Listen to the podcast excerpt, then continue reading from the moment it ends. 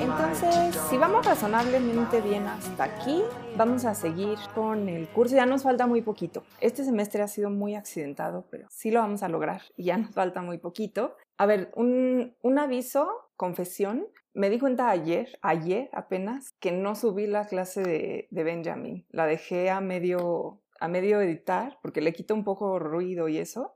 Y nada, no la he subido, pero sí la voy a subir. Entonces, si hay alguien aquí que escuche regularmente o si después escuchan esto, una disculpa por subirla tan tarde. Y lo segundo, el texto de hoy. El texto de hoy, sé que, o sea, pasamos de un texto muy largo y difícil que era Bakhtin a dos textos mucho más breves, muy concretos, muy concisos, que fueron Van Benist y Dorrit Kohn.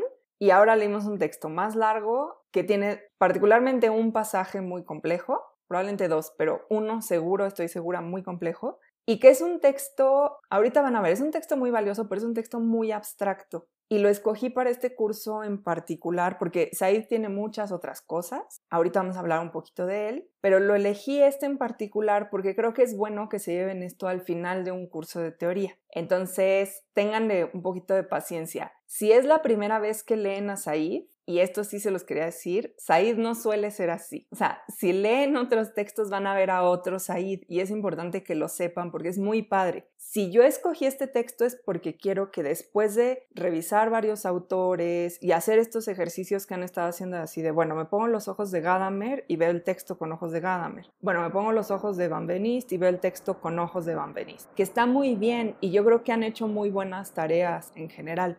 Pero ahora al final, sobre todo con los dos últimos textos, quiero que asuman un poquito, no que asuman, porque de eso no nos da tiempo en este curso, pero que entiendan que hacer este ejercicio ya fuera de la clase, o sea, no en las tareas de este curso, sino fuera ya, diciendo, bueno, voy a hacer un ensayo sobre tal cosa, tiene que ver con asumir una postura. Y esa es la parte más difícil. La parte más difícil no son los textos más difíciles, es asumir la postura con la que uno quiere trabajar.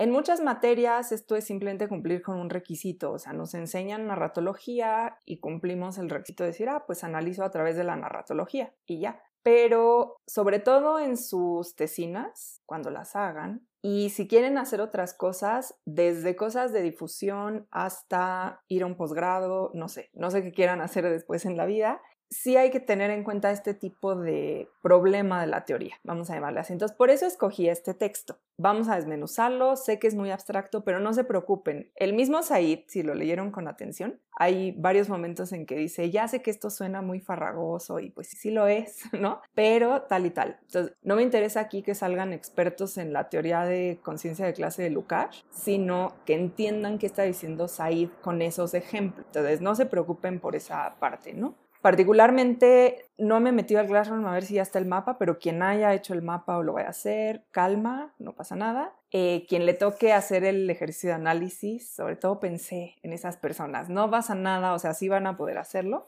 Pero antes quiero contarles un poquito quién es Said, por qué se le conoce mucho, mucho más que por este texto y con ese contexto situarlo en, en esta parte, en esta última, este último pedacito del curso situarlo ahí y entonces sí, entrar a lo que nos toca, ¿no?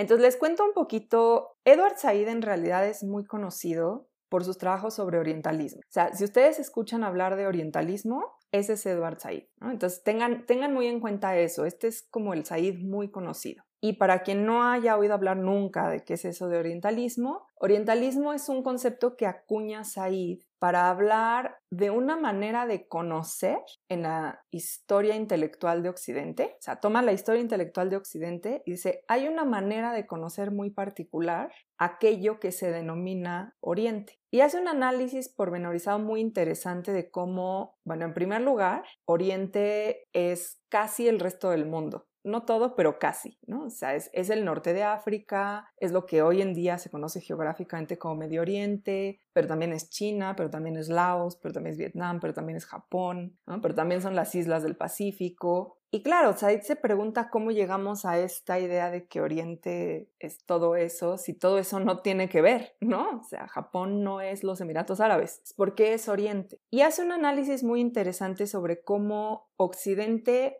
formó una idea de Oriente que es una idea basada en una serie de estereotipos que reafirman el carácter civilizatorio del conocimiento occidental, ¿no? O sea, el conocimiento occidental sale de Occidente y se reafirma a sí mismo como el conocimiento, número uno. Y número dos, muy importante, porque Said es muy sutil y este, por eso me gusta este texto, aunque a veces sí es farragoso. El antier que lo estaba releyendo dije, oh sí, no recordaba que sí. En efecto, como dice él, esto suena muy eh, abstracto y sí, ¿no? Pero Said es un pensador sutil y lo que dice es, junto con esa forma de, de, reafirmarse a sí mismo, hay cosas terribles y hay cosas que tenemos que aceptar que están bien hechas. Entonces, las cosas terribles son que Oriente se constituye como el otro de Occidente. Entonces, si Occidente es la civilización, Oriente es el bárbaro. Entonces, constantemente hay una creación de estereotipos sobre las múltiples formas de que la barbarie puede adquirir, ¿no? Es el estereotipo de esta gente con turbantes que anda con armas por el desierto, ¿no? Pero también, por ejemplo, el estereotipo de las personas de, lo que hoy llamamos el, el, sureste asiático, que serían un estereotipo de personas afeminadas, ¿no? Para Occidente esto era un problema para el Occidente, sobre todo del 18 y del 19, ¿no? Que es el que se empieza a fascinar por el Oriente. El 18, miren, para que hagan conexiones. Siglo XVIII y XIX, ¿se acuerdan? Es cuando la hermenéutica tiene como una nueva vida porque siglo XVI vienen los cismas de la iglesia, empieza a haber una gran preocupación y para el siglo XVIII dicen nos hace falta hermenéutica para saber qué nos está diciendo el texto sagrado. Y con ese interés surge las grandes escuelas que se retoman del Renacimiento, ya existían, pero en esta modernidad surgen las grandes escuelas de estudios de lenguas antiguas, que sí van, pasan por el griego y el latín, por supuesto, pero pasan también por el persa, el sánscrito, el arameo, el hebreo, y hay de pronto un, gran boom de gente interesada en la filología de estas lenguas. La gente empieza a ir, empieza a estudiar, se empiezan a hacer más eh, expediciones arqueológicas, antropológicas, y empieza a haber esta fascinación absoluta por Oriente. Entonces, en esa fascinación está esta creación de estereotipos terribles, estereotipos raciales, estereotipos culturales terribles. Está también la exotización de Oriente, la idea de que Oriente es esta tierra maravillosa. Es bárbara, pero también es maravillosa. Y es maravillosa porque nos recuerda ideas como muy primordiales, ¿no? Las, ideas de trascendencia de Oriente, por ejemplo, ¿no? Ah, claro, esas ideas tan simples y primordiales, de esas filosofías llenas de sabiduría. Entonces, se importan a Europa, particularmente en lengua alemana e inglesa. Poco más tarde, esos son los primeros. Más tarde ya en lengua francesa y, por cierto, hacen grandes traducciones, ¿eh? O sea, no les quitemos eso. Hacen grandes traducciones, pero se importa junto con este halo exótico que nos dice que el pasado de Oriente era muy sabio, el pasado, pero el presente es bárbaro. Hay, hay una especie de resonancia extraña ahí, no, no resonancia, disonancia extraña ahí, entre qué fascinante, cuánta sabiduría, pero es en el pasado. El presente está lleno de una serie de estereotipos que crea Occidente, ¿no? Esta gente que no sabe vivir y no es civilizada.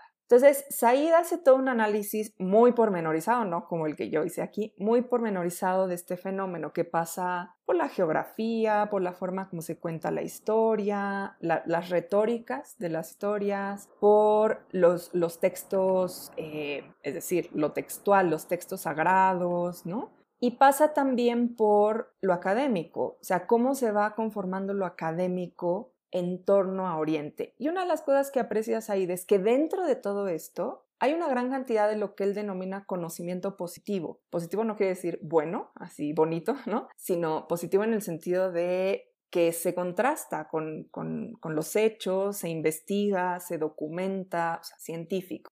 Y lo que dice es, Occidente tiene un gran cúmulo de conocimiento científico sobre Oriente, eso es innegable. Hay traducciones que hasta el día de hoy o son las únicas o son las mejores traducciones que se han hecho de textos, particularmente de textos sagrados orientales, que era como una de las fascinaciones. No son solo eso, pero el, gran cúmulo son textos sagrados. Pero ese gran conocimiento positivo está inscrito dentro de este marco que es una invención. Es una invención, o sea, inventaron un bloque que se llama Oriente, inventaron una serie de estereotipos que pueblan este bloque que se llama Oriente, inventaron unas fronteras que no tienen nada que ver con las comunidades ni con una geografía positiva en, el sentido científica, inventaron un mundo que les gustó y que está mucho en la literatura, o sea, Nerval, perdón, o sea, no quiere decir que dejen de leer a Nerval, pero ahí están, ¿no? Nerval, toda, toda la pintura eh, romántica inglesa, ¿no? Y todas estas formas de lo que él llama orientalismo. Juan Pablo, exactamente, se puede relacionar con la idea de degeneración. De hecho, justamente la idea es que fueron muy sabios y su problema fue que se dejaron, se, se dejaron ir, ¿no? En la degeneración por separarse de Occidente. Recordemos que muchas de estas culturas eran culturas muy herméticas. El gran ejemplo es Japón, ¿no? Japón que hasta 1848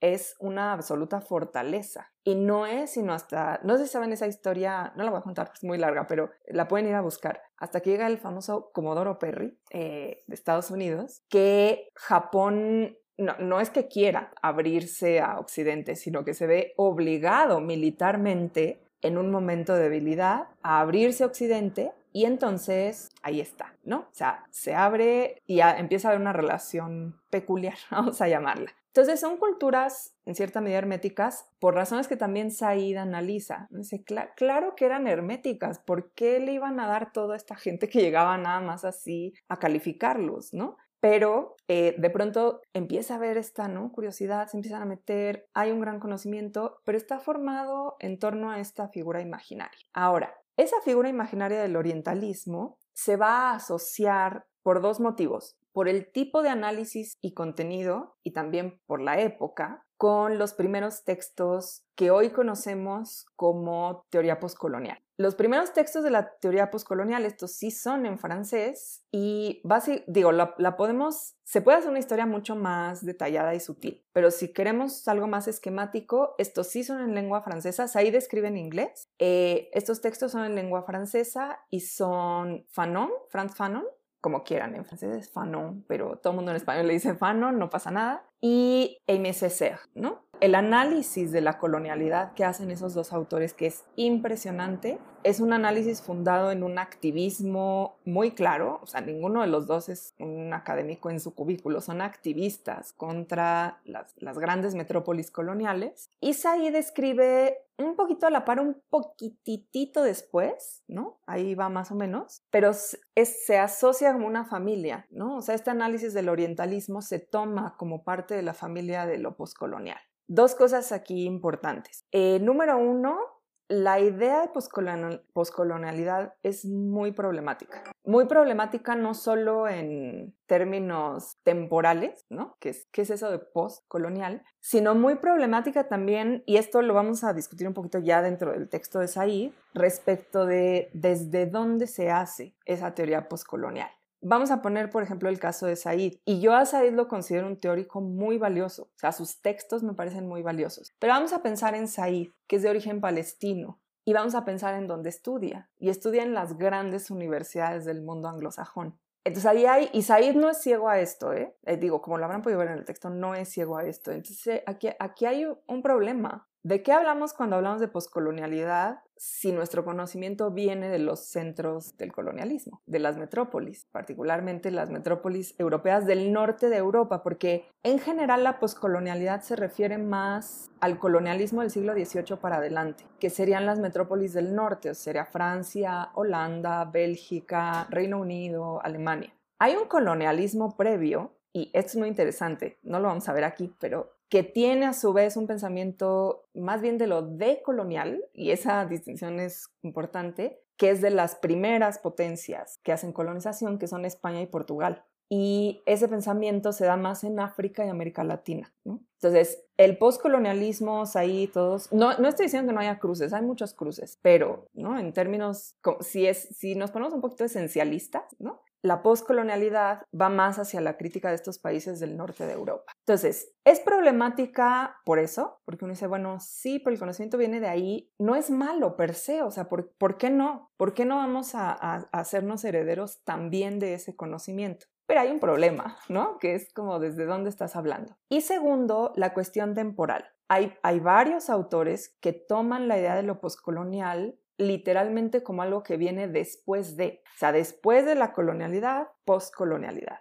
Y claro, hay una enorme crítica que dice, ¿en qué momento se acabó? Porque a nosotros no nos avisaron, ¿no? O sea, yo, yo sigo viendo las grandes industrias, los grandes complejos financieros que están aquí, entonces, ¿cuál es ese post? Y hay críticos un poquito más sutiles, donde creo que se ubicas ahí, que entienden lo poscolonial como se entiende lo posmoderno lo posmoderno es, una noción también muy problemática y no nos vamos a meter ahí, pero la definición de posmoderno no se refiere a algo que viene después de, sino a una condición contradictoria de la modernidad. O sea, la propia modernidad engendra sus, sus contradicciones y el cúmulo de esas contradicciones es lo que forma la posmodernidad. Entonces, el poscolonialismo a veces se entiende un poquito de esta manera, como no es que ya haya acabado, es que estamos planteando todas sus contradicciones. Y eso es lo que constituye la teoría postcolonial. Puede ser, o sea, ¿por qué no irnos por esa definición de ciertos críticos? Pero ojo, ¿no? Porque hay un debate, sigue habiendo, está vigente un debate. Entonces,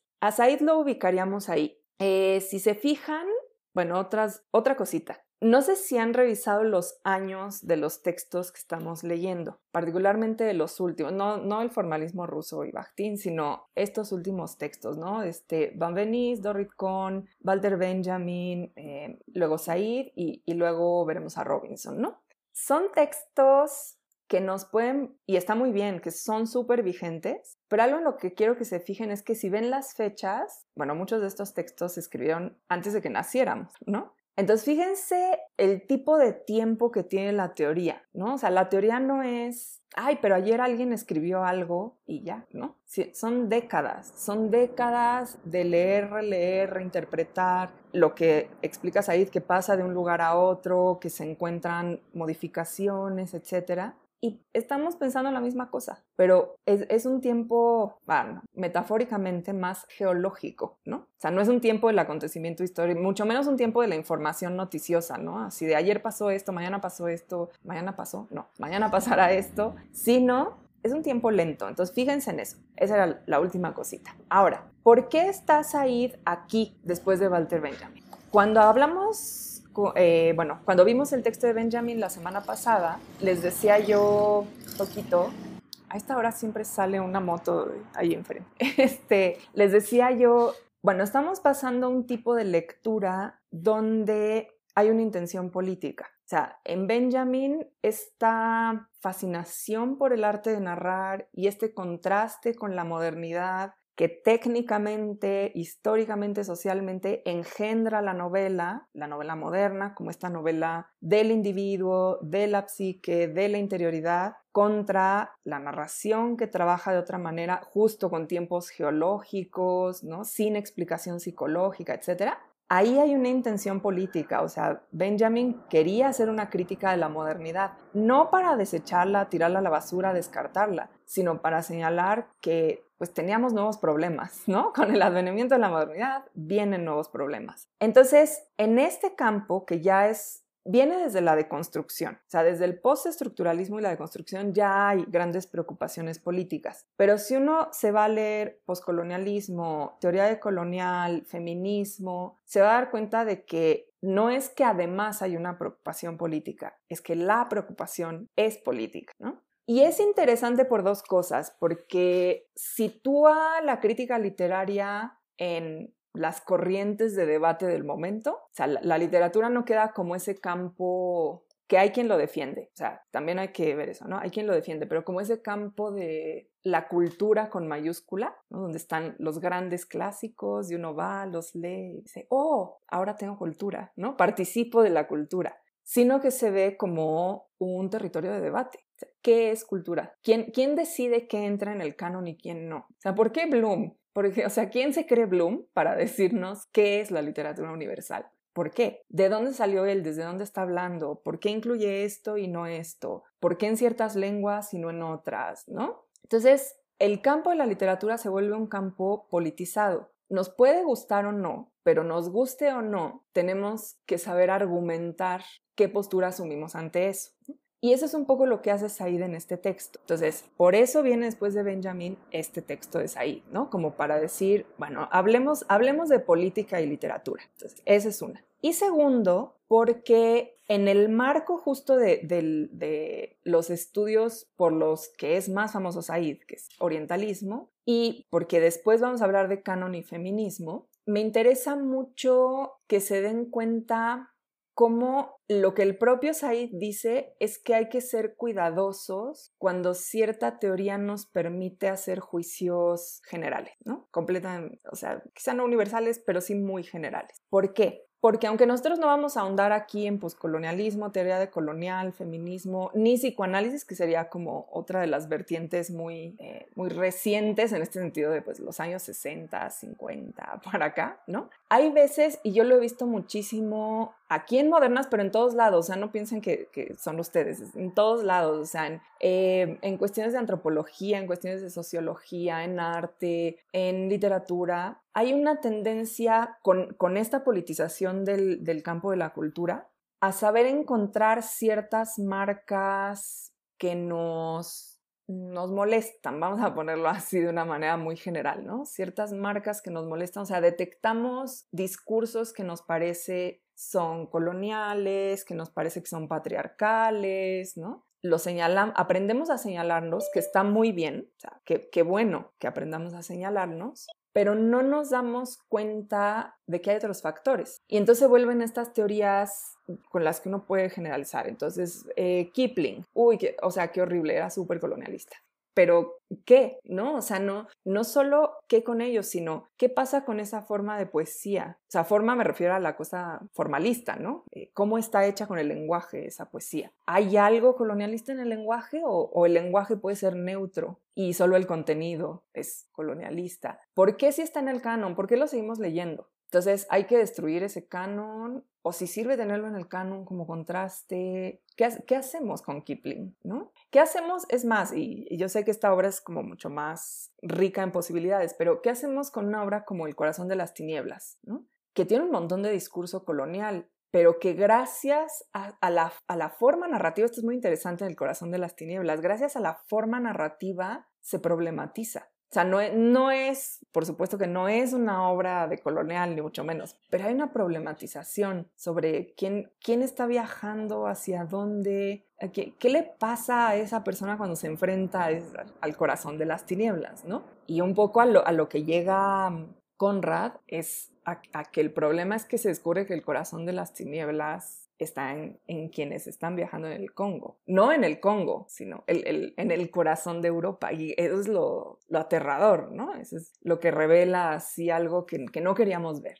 Entonces, ¿qué hacemos con esta obra? ¿La, la, tomamos como un estandarte? No podemos, porque realmente no es ese estandarte de la liberación de los pueblos colonizados. Entonces, ¿qué hacemos? Y ahí vienen, ¿no? Como todos los detalles, cuándo se escribió, eh, qué pasaba, desde dónde. Acuérdense que Conrad es polaco. Es un polaco que escribe en inglés. Entonces, ¿por qué, ¿por qué? ¿Por qué salió de Polonia? ¿Por qué hacia Inglaterra? O sea, está lo fortuito también de su vida, pero ¿por qué es Inglaterra? ¿Con quién se carteaba? ¿Qué se estaba publicando en ese momento? Sí, ¿desde dónde podemos analizar esto? ¿Qué tanto podemos decir? Aquí hay una crítica a la colonialidad desde las teorías poscoloniales o decoloniales. ¿Y qué tanto tenemos que decir?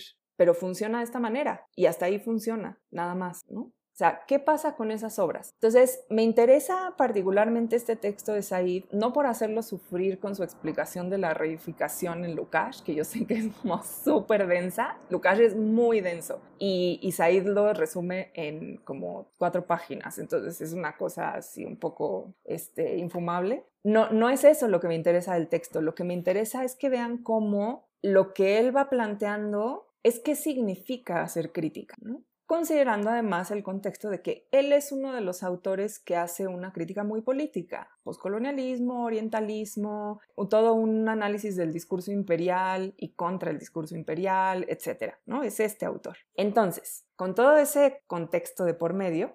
Ahora sí, vámonos al, texto de, de Said.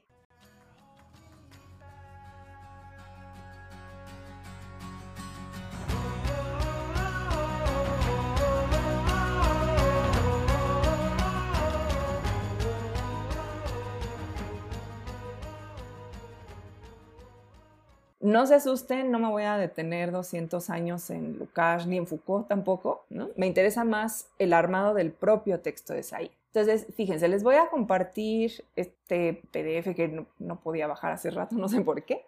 Y vamos a ir más o menos en el, no, sí, de hecho está en el orden del texto, eh, pero me interesa, insisto, sobre todo, no tanto que entiendan a los autores que cita, que por cierto, ahí tienen un recital de autores políticos enorme, ¿no? Así, Raymond, Raymond Williams es una maravilla, ¿eh? Por cierto, ahí un paréntesis. Entonces, no, no es tanto que me, me interese que entiendan a cada uno de los autores que va citando, sino lo que es el tipo de ejemplos que está poniendo. Entonces, bueno, lo que va a hacer Said en este texto es hablar de cómo, cuál es la importancia de que las ideas y la teoría viajen, que sean nómadas, que estén en un lugar y luego en otro. Una cosa importante para empezar es qué quiere decir Said en este texto con teoría. Y básicamente se refiere a la escritura e interpretación de texto. O sea, se refiere a lo que hacemos en, en las clases, en humanidades, ¿no? No se está refiriendo, no sé, a teoría cuántica en la física, no se está refiriendo a teoría en el sentido de que a veces se le da como una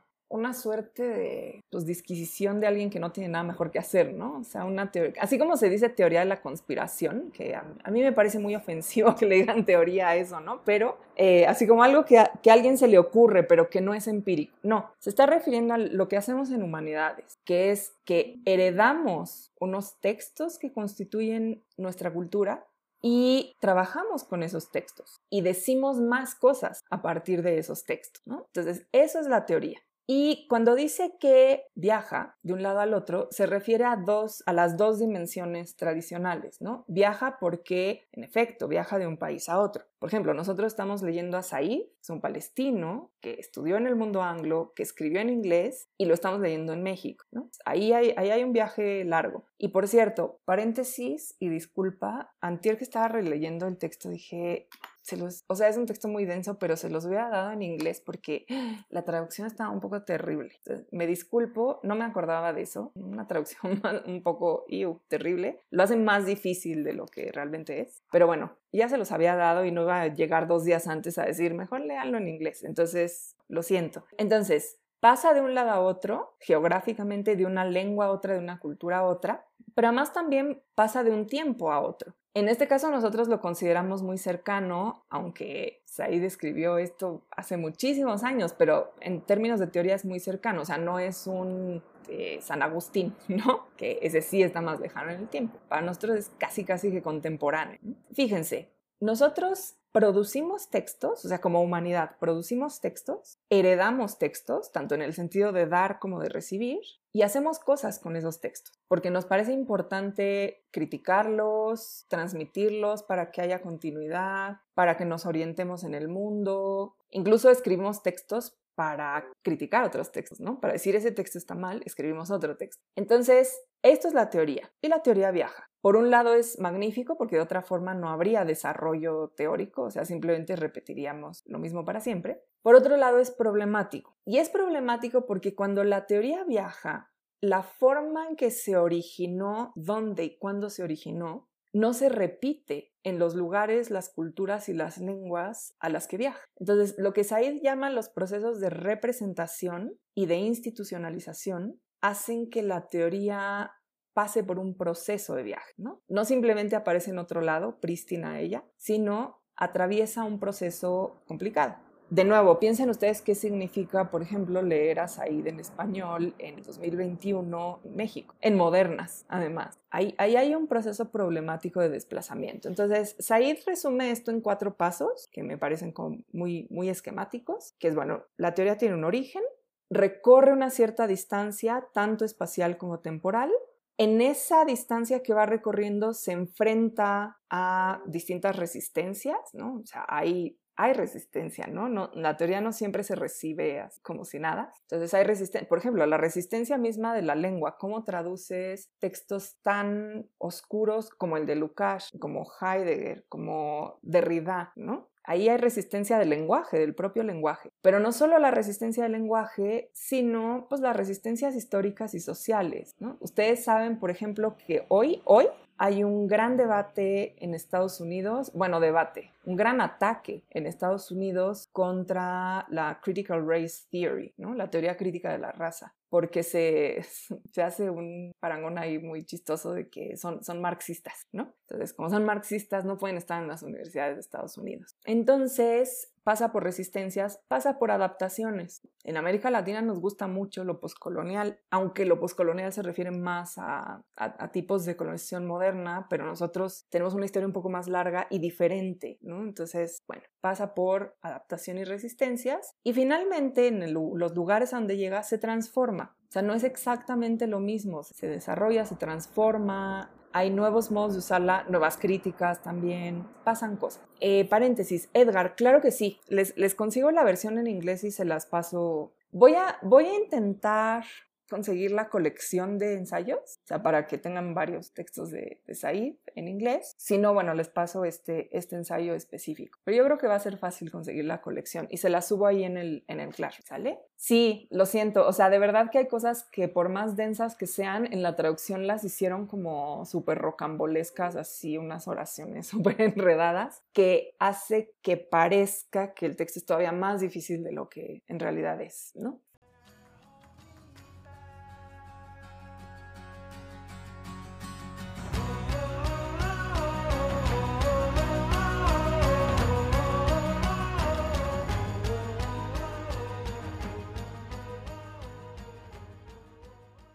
Entonces, bueno, lo que haces ahí es ir citando una serie de personajes del, mundo de la teoría y del mundo anglo en particular, ¿no? Y empieza por citar a dos teóricos contemporáneos suyos que trabajaron mucho en crítica literaria en el mundo eh, británico, que son Hartman y Richard Oman. Y los pongo aquí no porque me interese muchísimo que vayan y los lean, estaría muy bien, pero eso ya es interés de ustedes, ¿no? Sino porque sitúa muy bien el problema que está tratando de plantearse ahí. Por un lado dice, estamos entre la idea de una teoría que se conserva como, pues sí, como una especie de, de repositorio de la cultura, entonces, si hay teoría, es justamente para transmitir la cultura como, como en un paquetito bien cerrado, limpiecito. La teoría lo que nos ayuda es a transmitirlo de un lugar a otro, de una generación a otra. Pero hay una serie de teorías, y lo dice claramente, ¿no? O sea, la deconstrucción, el psicoanálisis, ¿no? Todas las teorías que son la, semiótica, todo esto que da origen después a estas posturas políticas, se han considerado también como el, el acabose de la cultura, ¿no? Él, él, utiliza una frase, bueno, que la toma de Hartman, que es terrible, que es que estas culturas son como terrorismo.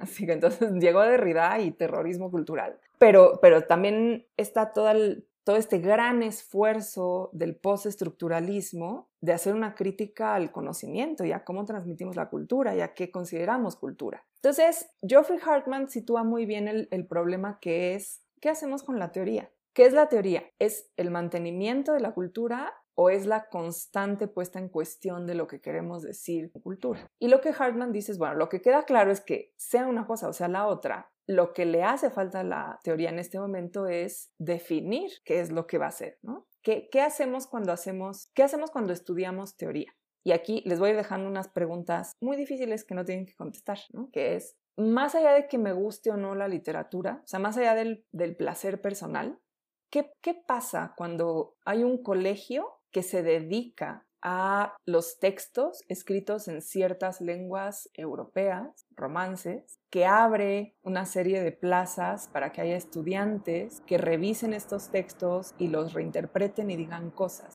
¿Qué, son esas cosas que van a decir los estudiantes? ¿Qué, ¿Qué, con estudiar letras modernas? Insisto, más allá del placer personal, porque es, es válido. O sea, es válido decir, porque a mí me gusta mucho leer, me encanta leer cuentos y novelas y poesías, y está muy bien, y es válido pero ¿por qué haces cuatro años de carrera y una tesina? Y dices, es importante esto, ¿no? ¿Qué, ¿Qué, quiere hacer la teoría? No, insisto, no tienen que contestar esto ahorita, son preguntas muy difíciles. ¿Qué quiere hacer? ¿Qué queremos hacer con esto? Acuérdense que la teoría es esto, ¿no? O sea, ¿qué textos tomo? ¿Cómo los tomo? ¿Cómo los leo? ¿Y qué digo sobre ello? Entonces, ¿qué con ello? Y luego tiene una cita de Richard Oman que a mí, a mí me encanta, es espectacular porque es súper sarcástica, ¿no? Que dice, bueno, a fin de cuentas, los, los profesores de inglés, que en este contexto, profesores de inglés se refiere a literatura inglesa. Entonces, los profesores de inglés lo que quieren hacer es aprovechar un poco el sistema del, capital, pero como fuera de ese sistema, ¿no? Entonces dicen, no, sí, sí, sí, yo te transmito lo que quieras como cultura nacional, pero al mismo tiempo no me preocupo mucho por cuál es la situación de eso que llamamos cultura nacional en términos de la,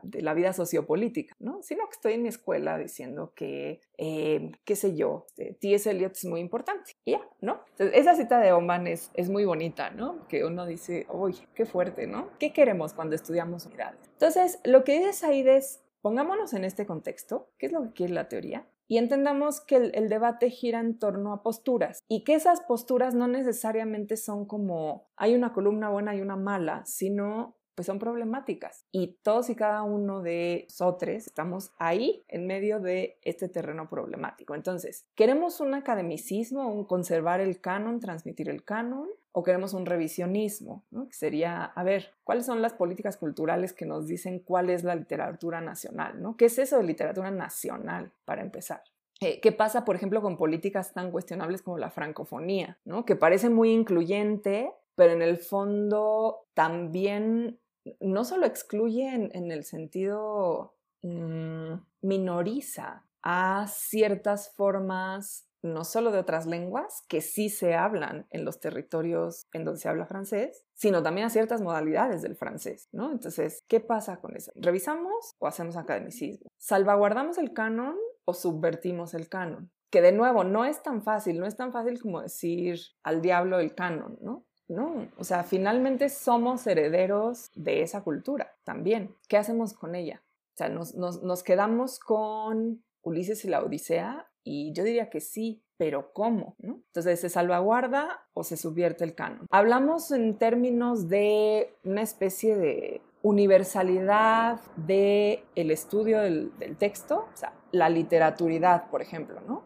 Está bien, o sea, cualquier texto que sea literario debe tener elementos de literaturidad y ya, ¿no? Es neutro. O entramos en esta parte más contaminada de sí, pero ¿cuándo se escribió? Sí, pero ¿para quién? Sí, pero ¿qué quería? Sí, pero ¿qué se conservó? ¿Qué no? ¿Qué se cambió? ¿Qué hacemos, ¿no? Con eso, porque hablar de literaturidad suena muy bien y de hecho es una gran herramienta. Y sin embargo, a veces, ¿qué pasa, por ejemplo, con los slams de poesía de inmigrantes, ¿no? Eso lo, lo, medimos con ese mismo rasero. ¿Qué, ¿Qué, hacemos con eso? ¿Hacemos más metafísica, en este sentido así abstracto, universalista, o nos metemos a territorios más contaminados? Y tomamos el lenguaje en un sentido más teológico, y esta es una, él hace referencia a la teología negativa, ¿no? La, teología negativa es que Dios, Dios se puede conocer mediante lo que no es, ¿no? Entonces lo, tomamos así como el, el misterio y la pureza del lenguaje o nos metemos a hacer análisis del, discurso institucional, ¿no? Y vemos por qué cierto tipo de novela en cierto momento de, qué sé yo, la Francia napoleónica fue aceptado como cultura nacional y otro tipo de textos no, O sea, ¿qué vamos a hacer? Entonces ahí dice, bueno, tenemos todos estos problemas y estos problemas constituyen el mundo de la teoría y no hay una opción, decir, ah, yo marco todas las opciones buenas y me saco 10, ¿no? Que es problemático tomar una postura en este debate. Y entonces él dice, vamos, vamos a tratar de entender nuestra tarea no desde el punto de vista de una opción buena y una opción mala, sino desde el punto de vista de que la teoría no es solo una para siempre y absolutamente incontaminada, sino desde el punto de vista de que estamos metidos en este problema que plantea Hartman, que plantea Oman y que algo tenemos que hacer con él.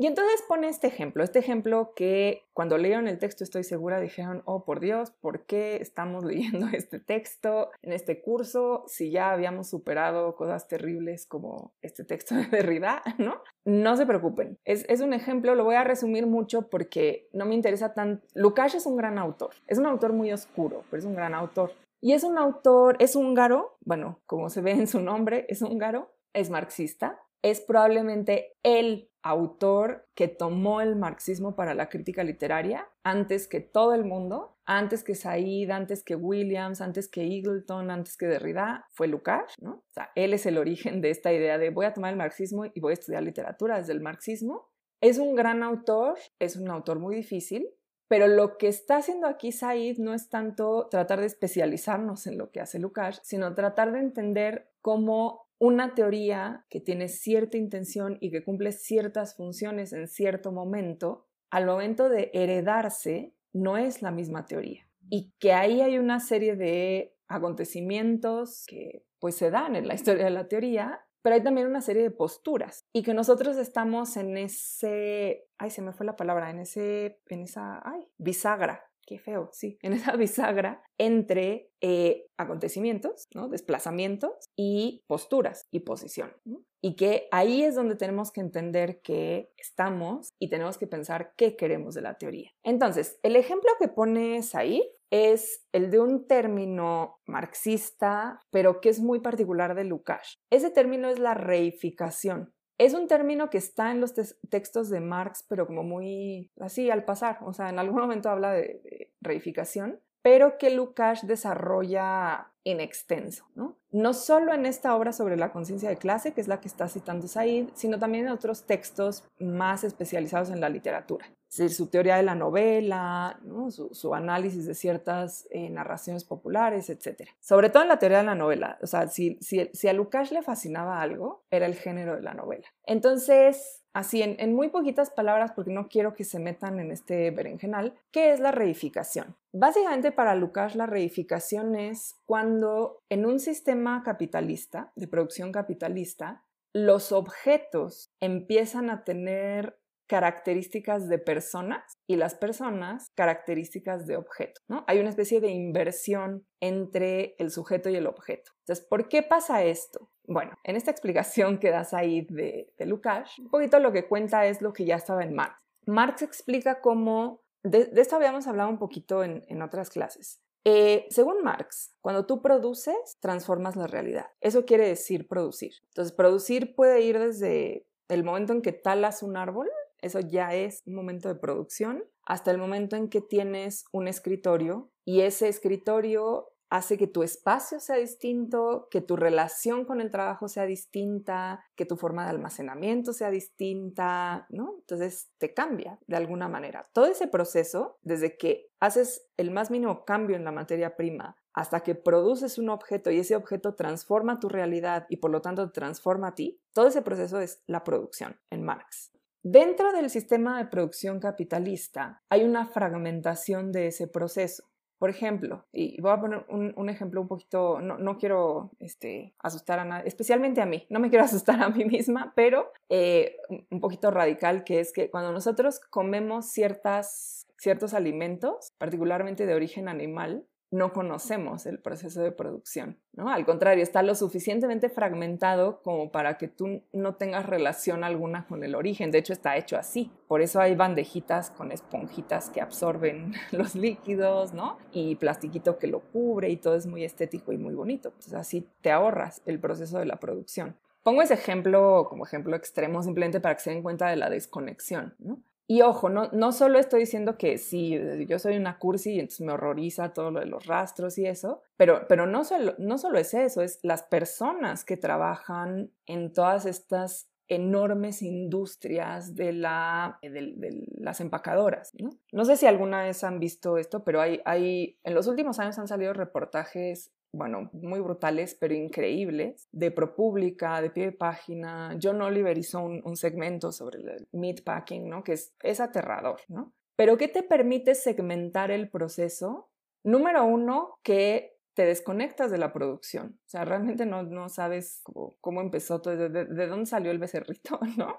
Ni sabes, e incluso el propio trabajador no sabe cuál es el proceso, o sea, él repite una acción mecánica cientos, literalmente miles de veces en un día, pero también desconoce el proceso, no está en contacto con las otras personas. Entonces, ¿qué pasa? Que el objeto es el, es el que experimenta el proceso, el que pasa desde principio a fin, el que tiene ciertas características de es bonito, es bueno, nutre, eh, pasa fronteras sin ningún problema, ¿no? Se hacen este, acuerdos y pasa fronteras y, y las personas no. O sea, las personas, eh, en, general en estas plantas son indocumentados quienes trabajan, Estados Unidos, que es mucho de lo que nosotros también consumimos acá, y, su día es ir, pasar el día haciendo la misma acción repetitiva ahí y regresar a su casa, porque no, no quieren andar por ahí porque les da miedo que los detenga la migra. Entonces hay un aislamiento total ¿no? de, esa persona en esa acción. Entonces esa persona se vuelve la máquina y el objeto se vuelve el que tiene características amigables ¿no? con el que nos relacionamos. Ay, mira, que, o sea, qué bien está no sé, esta cajita feliz trae juguetes, ¿no? Es, divertida, qué bonito. A eso es a lo que se está refiriendo Lukács cuando habla de reificación. Un ejemplo muy cercano que creo que también es fácil de entender es, se pueden ir a leer un, artículo que leímos en, otra clase el semestre pasado, algunas de ustedes estuvieron ahí, si me acuerdo, que es un artículo de Cristina Rivera Garza que se llama Del verbo tocar. Y en ese, ese artículo salió probablemente a los dos meses de que empezaron los lockdowns en, el mundo por la pandemia. Y una de ay, qué bueno que te gustó, Samantha. Y una de las cosas que, que plantea, es, es, un artículo extenso, o sea, extenso moderadamente para un artículo de revista, ¿no? Y entre otras muchas cosas muy interesantes que hace Rivera Garza ahí, hay un momento en que dice que es particularmente histórico cómo nos empezamos a dar cuenta quién toca las cosas, ¿no? Porque la gente empezó a entrar así, freak out, por ejemplo, con el correo, ¿no? Así entonces desinfectaban el correo, este, bueno, yo, yo desinfecté botellas, ¿no? No es así la gente. La, como dice una amiga mía, la gente somos todos. Entonces, tuvimos nuestros grados, ¿no? De decir, ¿qué pasa? Pero lo interesante es que empezabas a decir, eh, claro que sí, Silvia, déjenme anotar esto porque si no lo ando diciendo claro que sí, pasan tres siglos. Les voy a subir Said en inglés y Rivera Garza, manos de la pandemia. Ok, sí, se lo subo. Cierro ese paréntesis.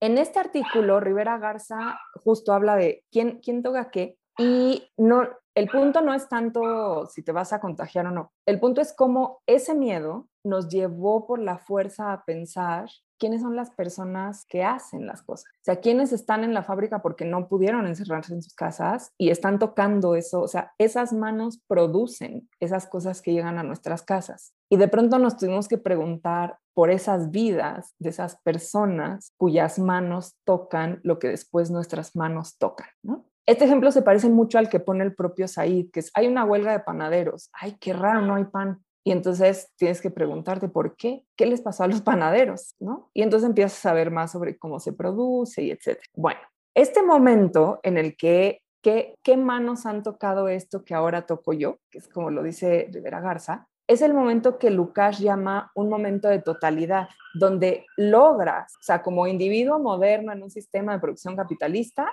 logras de pronto tener una relación humana pese a la fragmentación del sistema. Entonces ya no tienes una relación de, no sé si se han fijado en, los, en, general en la publicidad, les gusta mucho decir que las cosas son divertidas, ¿no? O sea, no sé, los coches son divertidos, las medicinas son divertidas, la comida es divertida, todo es muy feliz. Y claro, uno se pregunta, bueno, ¿cuál es la necesidad de que todo sea muy divertido, no? Bueno, pues cierta condición que te lleva al impulso de decir, ah, lo necesito, que es divertido. Entonces, lo que dice Lucas es, en el momento en que logras tener esa, esa relación humana, ¿no? Que ya no es segmentada y de objetos, sino humana, ahí de pronto dices, ah, empiezas a hacer teoría, porque la teoría consiste precisamente en encontrar esos vínculos, eh, esos grandes arcos que te vinculan pese a la fragmentación de un sistema. ¿Y dónde se logra esto particularmente? En la literatura, porque la literatura es la que nos puede contar la historia de esos panaderos, porque la literatura es la que, bueno, quien escribe literatura es quien escribe estos artículos sobre las manos que tocan lo que ahora yo toco, ¿no?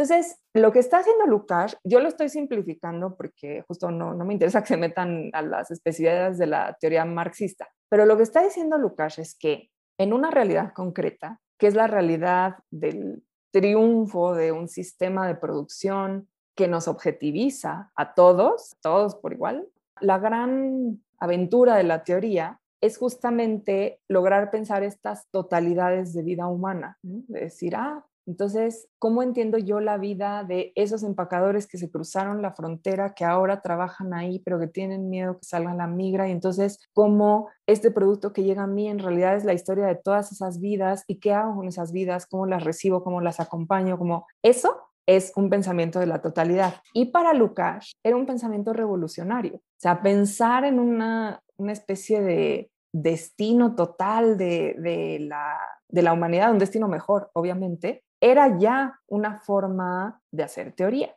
Entonces, las ideas de Lukács sobre la reificación y sobre cómo combatir la reificación a partir, bueno, de la teoría, pero particularmente de cierta producción artística, lo que Said explica como la estetización, ¿no? O sea, este Lukács decía, pues no es ni nada más una postura ética, porque se queda como en lo abstracto, ni es tampoco nada más lo material, porque lo material siempre vuelve a ser reabsorbido por el sistema de producción, sino que es la capacidad de imaginar estas relaciones, de reimaginar estas relaciones, la producción artística. Y a Lukács le interesaba particularmente la literatura. Entonces, ahí hay una idea revolucionaria para Lukács, que escribe en Hungría en la década, bueno, en 1919, básicamente década de los 20, del siglo XX, esa era una idea revolucionaria. Sea, lo que está diciendo es, hacemos humanidades, porque si no hacemos humanidades, nadie va a imaginar un futuro común y mejor. Así de sencillo, que suena increíble, ¿no? Y entonces, ¿qué pasa?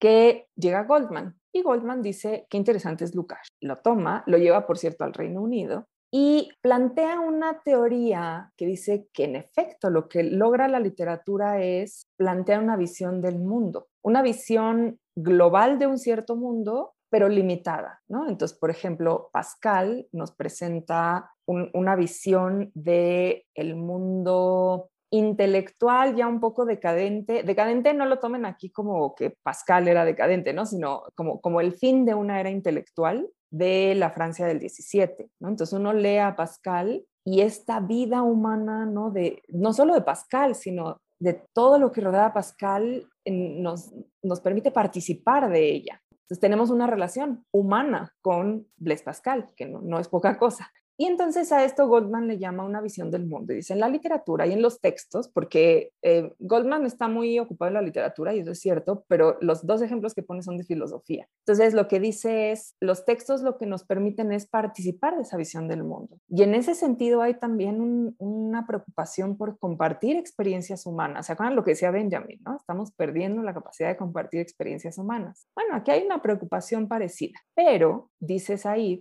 el problema es que en Goldman esa idea no es revolucionaria. es muy interesante, no, no es que esté mal, o sea, es muy valiosa, pero no es revolucionaria. Es como decir, qué bonito leer la Odisea, porque entonces participo de alguna manera en la antigüedad griega. Y es cierto, y es muy valioso, y es muy interesante, pero no es una especie de llamada de este, luchemos todos contra el sistema de producción capitalista, O sea, es otra cosa. ¿Hasta aquí vamos bien? ¿Seguras, seguros? Ok.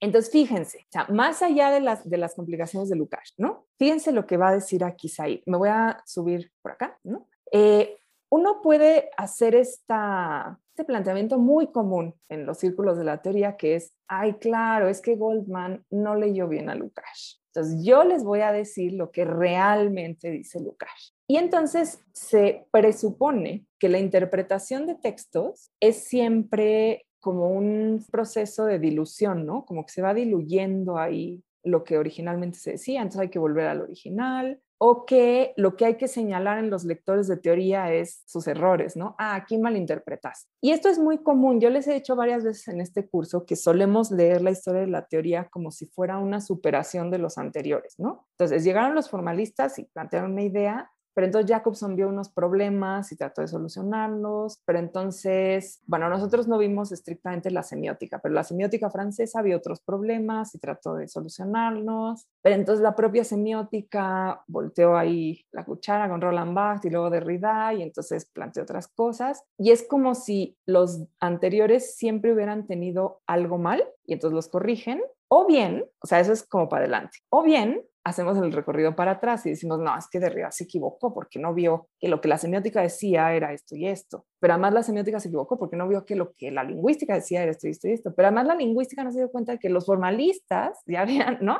Pero el punto es que siempre hay una idea de que en general la teoría de la interpretación es que hay que señalar la mala interpretación o la mala interpretación de cosas. Y lo que dice ahí es que, ojo, es que ahí está el problema. Ahí está el problema porque lo que se logra con ese tipo de concepción de la teoría es deshacernos de la responsabilidad del teórico. ¿Y qué es la responsabilidad del teórico? Precisamente asumir una postura. Y asumir una postura no es de una vez y para siempre pero sí es un acto fundamental de hacer teoría. Entonces, vuelvo a esas preguntas difíciles que no tienen que contestar. Si leo El corazón de las tinieblas, meramente bajo una óptica formal, formal, narratológica, voy a tener una muy buena lectura, eso no hay duda. ¿Cómo justifico que solo quiero esa lectura? ¿Por qué, ¿Por qué nada más esa lectura? Y se puede, o sea, no lo voy a hacer aquí, se puede justificar.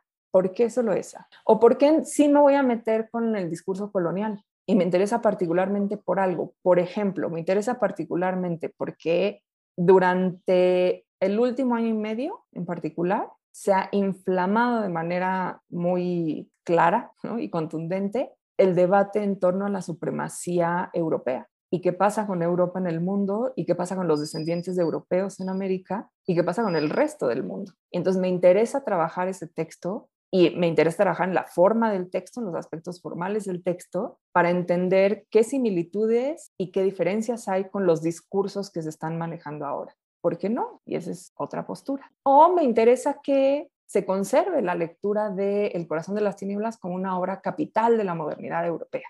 Pero ¿qué quiero? Y tengo que enunciar qué quiero, porque si no enuncio qué quiero, entonces me sitúo cómodamente en este, ah, no, es que yo les estoy diciendo lo que sí dice, o, ah, no, es que yo les estoy diciendo en qué se equivocó. Y ya, pero ese, ese es como una burbuja de donde se, donde se puede dar vueltas, así como un hamstercito que da vueltas en su bolita, ¿no? Y no hay realmente un paso hacia otro lugar. Lo que está tratando de explicar Said con este ejemplo de Lukács y Goldman no es que Lukács está bien y Goldman mal, no es que Lukács era un revolucionario, pero en cambio Goldman sí es un académico. Entonces ahí, sí podemos leerlo porque sí es un académico dedicado a la literatura y no un revolucionario jovencillo húngaro, ¿no? A principios del siglo XX. No está diciendo este está bien, este está mal. Lo que está diciendo es hay que leerlos y hay que tomar postura y hay que saber por qué.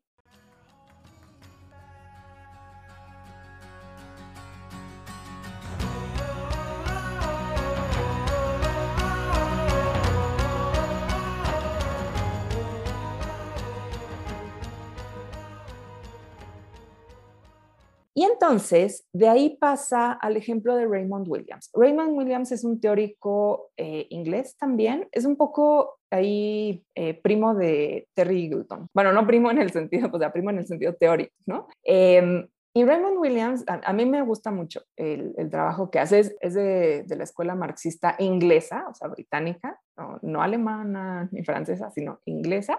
Y Raymond Williams plantea una cuestión importante, que es, ok, la crítica, en general, como práctica, o sea, como lo que hacemos cuando escribimos e interpretamos texto, cuando hacemos teoría, está en este dilema de qué, hacemos. O sea, nuestra tarea es conservar una cultura y transmitirla, nuestra tarea es subvertirla, nuestra tarea es hacer puro análisis del lenguaje o nuestra tarea es ver cómo funciona ese lenguaje en las vidas de las personas, qué estamos haciendo. Y Raymond Williams bueno, aparte de, tomar a Lukács y tomar a Goldman y entonces hacer una reflexión sobre la relación entre estos dos autores, dice, bueno, hay, hay un par de cosas importantes. Una es que el trabajo del crítico es un trabajo práctico, Y esto es un poquito difícil de entender porque, bueno, en general justo lo que hacemos es sentarnos y leer, sentarnos y escribir, sentarnos y hablar. Y cuesta trabajo pensar que eso es un trabajo práctico, pero sí lo es.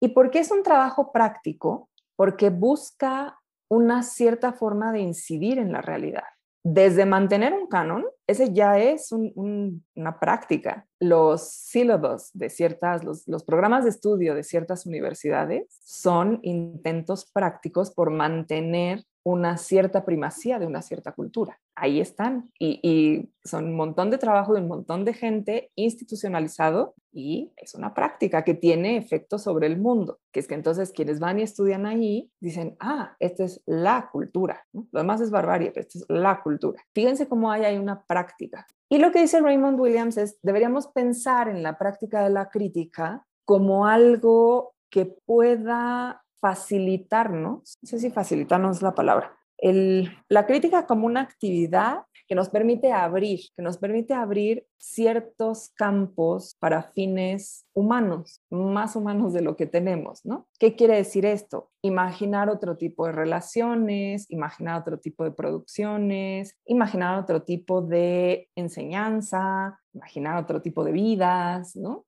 Todo esto lo puede hacer la crítica con la literatura. A veces sí tiene que rescatar una idea clásica y a veces tiene que subvertirla. Pero lo importante es que haya una visión de que es este trabajo práctico, que lo que yo estoy haciendo, que quiero incidir de alguna manera en el mundo. Y Raymond Williams hace notar como cuando uno se casa con una, una teoría sin darse cuenta de que esa teoría viaja, ahí es donde uno cae en la repetición ad, infinitum, que es un poco lo que yo les decía, ¿no? Aprendimos a, detectar el discurso colonial, entonces decimos, ah, colonial, ah, colonial, ah, colonial. Y ya, o sea, es lo que hacemos, ¿no? Repetir que eso es colonial, eso también es colonial, eso es colonial, eso es colonial. O, ¿no? O sea, repites así al infinito y entonces realmente no hay una apertura de nada. O bien, lo que haces es reducir, ¿no? Las, las posibilidades de estudio. Entonces, si Kipling es clásico, Kipling es clásico y ya está. Ya no hay más que pensar. Es clásico, lo tenemos que leer. Punto. Entonces, reduces las posibilidades, ¿no? Haces de la teoría un instrumento reduccionista. O tienes esta fantasía de que no es súper liberador, pero en realidad lo único que haces es repetir algo, como sucede con el discurso colonial. Nada más lo señalas, lo señalas, lo señalas y ya, no, no hay mayor desarrollo. Said retoma esta idea, dice, es que fíjense cómo Williams tenía razón cuando, cuando entendió este debate Lukács Goldman, lo que entendió es que toda teoría, por más liberadora que parezca, puede ser una trampa, ¿no? una trampa conservadora. Y toda teoría, por más conservadora que parezca, puede aportarnos elementos para abrir ciertas formas de liberación, ciertas formas de imaginar otras cosas. Y entonces dice Said, lo que, lo que yo quiero proponer, o sea, yo ahí quiero proponer en este texto, es que la conciencia crítica tiene que ser una conciencia situacional, de la situación. ¿Qué lograba Lukács con eso cuando Lukács escribió? ¿Qué me dice Lukács y qué puedo yo lograr con, que, con lo que Lukács escribió? Que no necesariamente va a ser lo mismo. Y no quiere decir que entonces tiro a la basura a Lukács, quiere decir que no es igual lo que yo estoy diciendo. Entonces, la conciencia crítica tiene que ser necesariamente una conciencia de situación, de que no es lo mismo Hungría que París, que no es lo mismo los años 20 que los años 50, que no es lo mismo llevarse una teoría creada en el nacimiento del bloque comunista a una Gran Bretaña post Segunda Guerra Mundial. No es lo mismo. Y no solo es el acontecimiento, o sea, no solo hay un origen, una distancia, unas condiciones de adaptación y resistencia, una transformación, sino que además Raymond Williams tiene una postura. Dice, lo, lo que yo estoy proponiendo es esto, ¿no? Y entonces dice Said, lo que el crítico tiene que hacer es tomar las teorías, porque es, es su chamba, y ofrecerles resistencia, notar qué se está escapando, qué falta, qué cambió cuando yo la traje aquí, desde dónde quiero hablar yo, tengo los mismos, o sea, yo tengo exactamente la misma finalidad que Lukács, lo dudo mucho porque estoy en otro siglo y en otro lugar y en otra lengua, ¿no? Entonces, ¿qué pasa con esas mutaciones? Y darse cuenta de eso es la responsabilidad del crítico. Entonces, en un acto que parece tan simple como decir, yo tengo mi cuentito de Martín Gaite, que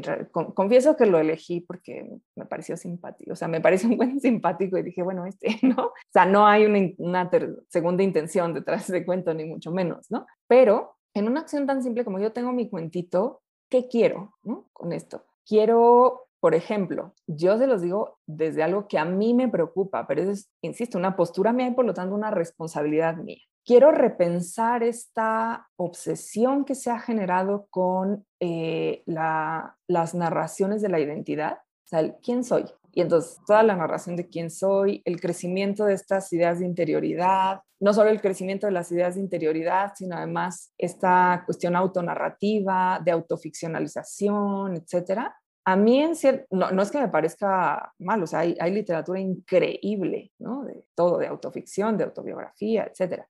Pero me desconcierta que en una época en que lo común se está perdiendo cada vez más, ese sea un foco así luminosísimo de la literatura, ¿no? Como, ¿por qué justo ahora queremos esa literatura? Me desconcierta. Entonces, ahí hay una postura y una responsabilidad. ¿Qué voy a hacer con eso? Me voy a limitar a decir, ah, qué interesante, cómo utiliza Gaite los recursos narrativos para hacer una como metanarración y decir, Andrea no puede saber quién es Andrea hasta que utilice recursos narrativos y ya, o sea, está padre, pues puedo hacer eso. O en mi caso, como una postura, puedo decir, sí, pero los recursos narrativos, ¿por qué se están enfocando en la identidad individual? ¿Por qué hay un crecimiento de la interioridad? ¿Por qué hay una serie de estrategias para hacer cada vez más amplia y más como un terreno de aventura esa intimidad y no, por ejemplo, las relaciones o los espacios comunes? O sea, ¿qué está pasando ahí?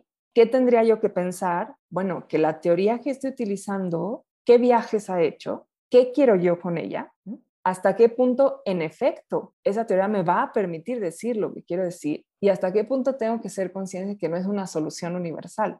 Que no es que entonces lo que yo dije ya es una solución a todos los problemas, lo que tiene que hacer la teoría, lo que tiene que hacer la literatura y ya está. Sino que siempre va a haber debate, resistencia, adaptación. Fíjense lo que está diciendo Said aquí, considerando que Said es uno de los autores eh, de, esta ola de teoría muy volcada hacia lo político. Lo que está diciendo es, ojo aquí, porque parte de hacer humanidades, parte de la escritura e interpretación de los textos es también siempre la capacidad, lo voy a decir con una palabra que, no me, a, a, veces es un poco tramposa, a mí me gusta, pero a veces es un poco tramposa, la humildad de decir, sí, pero yo también estoy hablando desde una situación.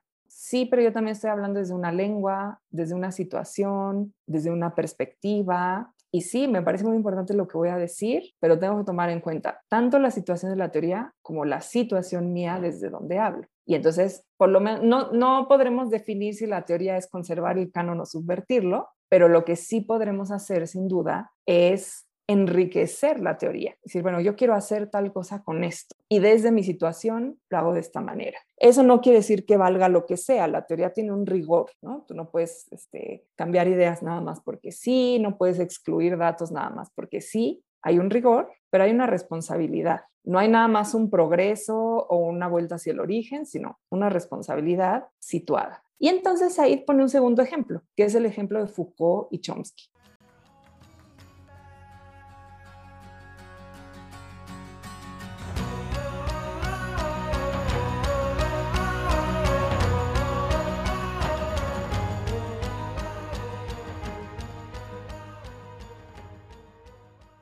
Hace muy globalmente ¿no? una descripción de la obra de Foucault como esta obra que tiene grandes, grandes revelaciones acerca del funcionamiento del poder, pero que llega a un punto en que en la misma obra, o sea, el propio Foucault piensa que ha dado como con la clave de toda la historia humana y la categoría de poder ahora sí que pierde su poder, ¿no? Porque se vuelve esta categoría que sirve para todo, para todo y para nada, ¿no? Y no solo pierde esa, esa fuerza que tenía, sino que, acuérdense que hay, hay, un punto en que Foucault está interesado en los procesos de confinamiento. O sea, ¿por qué en las sociedades se confina a ciertos grupos de personas y qué discursos fundamentan estos confinamientos. Y entonces hace todo un análisis de la locura y por qué se crean los manicomios, de las cárceles y los diseños de cárceles, de la escuela, ¿cierto? Que en la escuela trabajamos como trabajamos. Y hay un punto en que él, mismo dice es que el, el poder está en todas partes, no hay nada libre de poder, ¿no? Y se vuelve esta categoría como omni explicativa, ¿no? Lo explica todo. Y lo que dice Said es que esa es la trampa. La trampa es cuando pensamos que una categoría nos hace explicar todo y nos pone como del lado neutro de la realidad, ¿no? Así como, claro, todo es poder. Tal cosa, ah, relación de poder. Tal otra, relación de poder. Tal otra más allá, relación de poder, ¿no? Y no nos damos cuenta de que eso está situado, que no es lo mismo hablar de los manicomios, no, ni siquiera eran manicomios, de, de los lugares en que se empezó a poner a ciertos grupos humanos en la Edad Media, fuera, digo, en la Edad Media, en la, en la época clásica, ¿no? grecolatina, fuera de las ciudades, tal, tal, que hablar de la Castañeda. Y que sí, o sea, en efecto, sí, yo puedo ir a Foucault, por supuesto, pero tengo que entender esa teoría situada y tengo que entender qué quiero yo, ¿no? Con eso. Eh, por cierto, alguien que tiene un gran trabajo sobre la castañeda es Cristina Rivera Garza, tiene un gran texto sobre la castañeda. Y justo, por ejemplo, ella, fíjense, les pongo un ejemplo. Cristina Rivera Garza tiene un, un, estudio teórico, pues que fue, de hecho, su creo que es su tesis doctoral, sobre la historia de la Castañeda, que fue el, el manicomio que estaba en Miscoac, no sé si, si ustedes lo ubican digo, ya lo habían deshecho para cuando nosotros nacimos, pero eh, es como muy representativo. Y lo que hace Cristina Rivera Garza, por ejemplo, ella cita a Foucault, o sea, toma la idea de Foucault de hay una serie de discursos en las sociedades que permiten el confinamiento de ciertos grupos bajo ciertos supuestos fundamentos. Y entonces ella trata de buscar en el México del siglo XIX cuáles son estos discursos. Y sí, en efecto, hay un discurso sobre como la salud social, ¿no? Sé que estos, estas personas contribuyen como al deterioro de la sociedad, entonces hay que ponerlas ahí, no, no hay que matarlas ni nada, pero hay que ponerlas ahí encerraditas, ¿no? Y hay toda una idea de como una especie de compasión muy mal entendida, ¿no? Estas personas, pero además hay poco personal, entonces aquello de compasión empieza a tener muy poco, en fin. Entonces sí toma estas ideas, pero ¿qué hace ella? Se basa en los expedientes de las entrevistas médicas y lo que hace es analizar cómo las pacientes particularmente, o sea, tiene ejemplos de todo, pero el, gran foco es sobre las mujeres y cómo las pacientes contribuyen a su ficha médica guardando sus propios intereses, ¿no? O sea, que sí, en efecto, claramente eran personas con problemas de salud mental que hoy en día clasificaríamos de otra manera, pero tenían agencia y esa agencia les permitía velar por sus propios intereses y no solo velar por sus propios intereses, sino construir un discurso médico. O sea, que el discurso médico no nada más lo construyen los médicos, lo construyen también los pacientes. Fíjense cómo hay una subversión, o sea, toma Foucault, pero dice, no, yo lo que quiero saber es qué pasaba con estas personas, cuál es la voz de estas personas. Y en lugar de decir, ah, es otra relación de poder, lo que hace es entender cómo dentro de su propio discurso, pues sí, desarticulado, podían velar por intereses que tenían, o sea, que querían estar bien dentro de esa terrible circunstancia, porque no crean que la castañeda empezó muy bien y luego fue un infierno. Entonces, querían estar bien, ¿no? En, en, su universo, tal como veían ellas el mundo, querían estar bien y lograban, ¿no? Articular una cierta forma de, así me siento, esto es lo que siento, esto es lo que quiero, y discutirlo con los doctores, que no crean que todos eran unos sádicos así terribles ni nada, o sea, había doctores que realmente querían tratar lo que estas personas tenían, había muy poco conocimiento, muy poco conocimiento de la psiquiatría, apenas eran los primeros psiquiatras de México y había también una serie de estigmas terribles, ¿no? O sea, hechos de, de origen social. Entonces, Cristina Rivera Garza hace otra cosa y escribe una novela, por cierto, que tiene que ver con este estudio sobre la castañeda, que es eh, No me verás, no me verás o nunca me verás. No me acuerdo si es nunca o no, no me verás llorar. No me, sí, no me verás llorar. Gracias, gracias. Sí, no me verás llorar. Entonces, fíjense, o sea, cómo ahí hay una intención en la interpretación del texto. Y eso no quiere decir que una teoría lo explique todo, o que yo señale los errores, sino que asumo una postura frente al texto. En el caso de Cristina Rivera Garza, la postura es entender cómo funcionaba ese discurso que nunca se ha usado, o sea, como, como archivo histórico se utiliza lo que dicen los médicos, pero no lo que dicen los pacientes. Entonces lo quieres sacar, sí, ¿qué es esto? Porque sí, muy probablemente haya algo más humano en escuchar esas voces, en lo que dice Raymond Williams, ¿no? Bueno, es un trabajo práctico. ¿Cómo incidimos? ¿Y por qué no escuchamos eso? Y eso cambia nuestra perspectiva de las cosas. Entonces, cuando hace el análisis de Foucault y Chomsky, no sé si se fijaron, pero le da, le da un espaldarazo a Chomsky en realidad. Ojo, que Said es un gran lector de Foucault, ¿eh?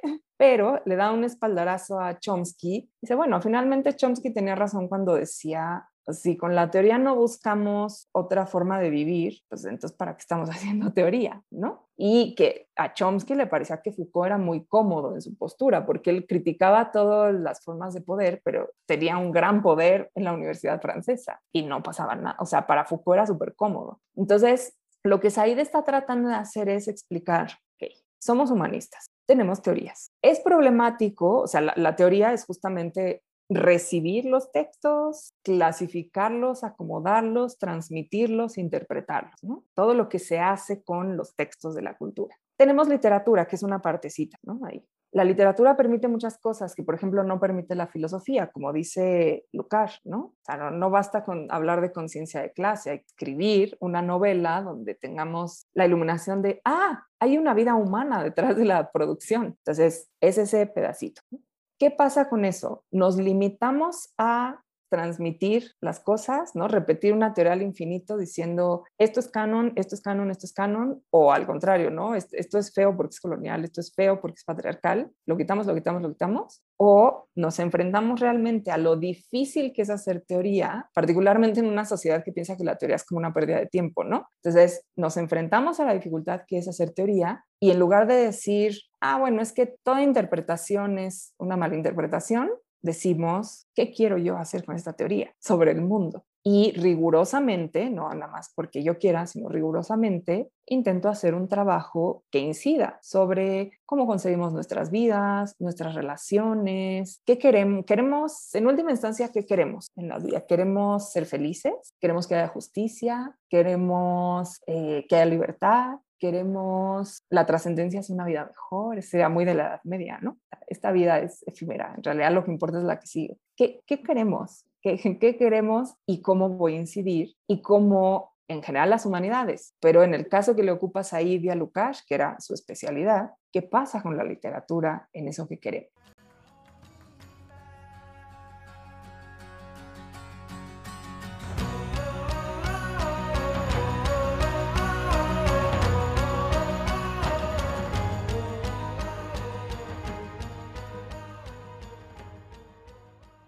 Y entonces Said llega a esta última parte muy bonita, eso creo que es, lo único que es más bonito de todo el texto, ¿no? Porque es un texto un poco denso, pero llega a esta última parte de su, de su texto donde dice, bueno, a fin de cuentas, lo que la teoría nos permite, y sobre todo la conciencia de que la teoría viaja y de que hay una intención y que tenemos que hacernos responsables de la situación de la teoría y de nuestra intención, ¿no? Lo que podemos sacar de todo esto es que la práctica de la crítica, o sea, hacer crítica literaria, no es nada más aprender a señalar algo, aprender a señalar que aquí hay una figura literaria, que aquí hay un discurso colonial, que aquí hay una, una licencia lingüística muy interesante, ¿no? Sino que al comparar teorías aquí y allá, entonces y ahora, las humanidades permiten ampliar el mundo político en el mejor sentido de la palabra política, no, en la propaganda electoral, ¿no? sino en el sentido de un mundo humano que sea maleable, porque eso es aristotélicamente la política es eso. Como grupos humanos tenemos una capacidad de maleabilidad, es decir, cómo vamos a vivir juntos y podemos transformar esas formas de vivir juntos. Si hacemos crítica y nos hacemos responsables, ese mundo se hace más ancho. Las posibilidades de transformar, de intentar cosas que puede resultar que no son mejores, pero que por lo menos imaginadas habrían otras posibilidades de abrir otros territorios o cartografiar nuevos territorios, como dice él, eso es hacer crítica. ¿no? ¿Qué vamos a hacer con los textos? Asumir una postura respecto de qué quiero con ese texto, qué quiero decirle al mundo acerca de ese texto y por qué me parece que es importante porque hace algo sobre el mundo. Y entonces termina con esta frase muy linda, que es la que les puse por acá abajo, ¿no? Hasta, ah, claro, aquí, que es, a fin de cuentas, la crítica es una imparable predilección por las alternativas, ¿ah? ¿no? Nunca quedarse así en, repito el canon o repito la acusación, sino, ¿qué más? ¿Qué más con esto? ¿Qué más con esto? ¿Sí? sí quedó un, poquito más claro que, cuando se enfrentaron a Lukács y dijeron, no, por Dios, ¿qué es esto? les, les, voy a creer porque lo dijeron muy entusiastamente. muy bien, chicos, pues eso... No, sí, sí, no, estuvo excelente, sí, ayudó mucho a entenderlo. Gracias, Juan Pablo. Entonces,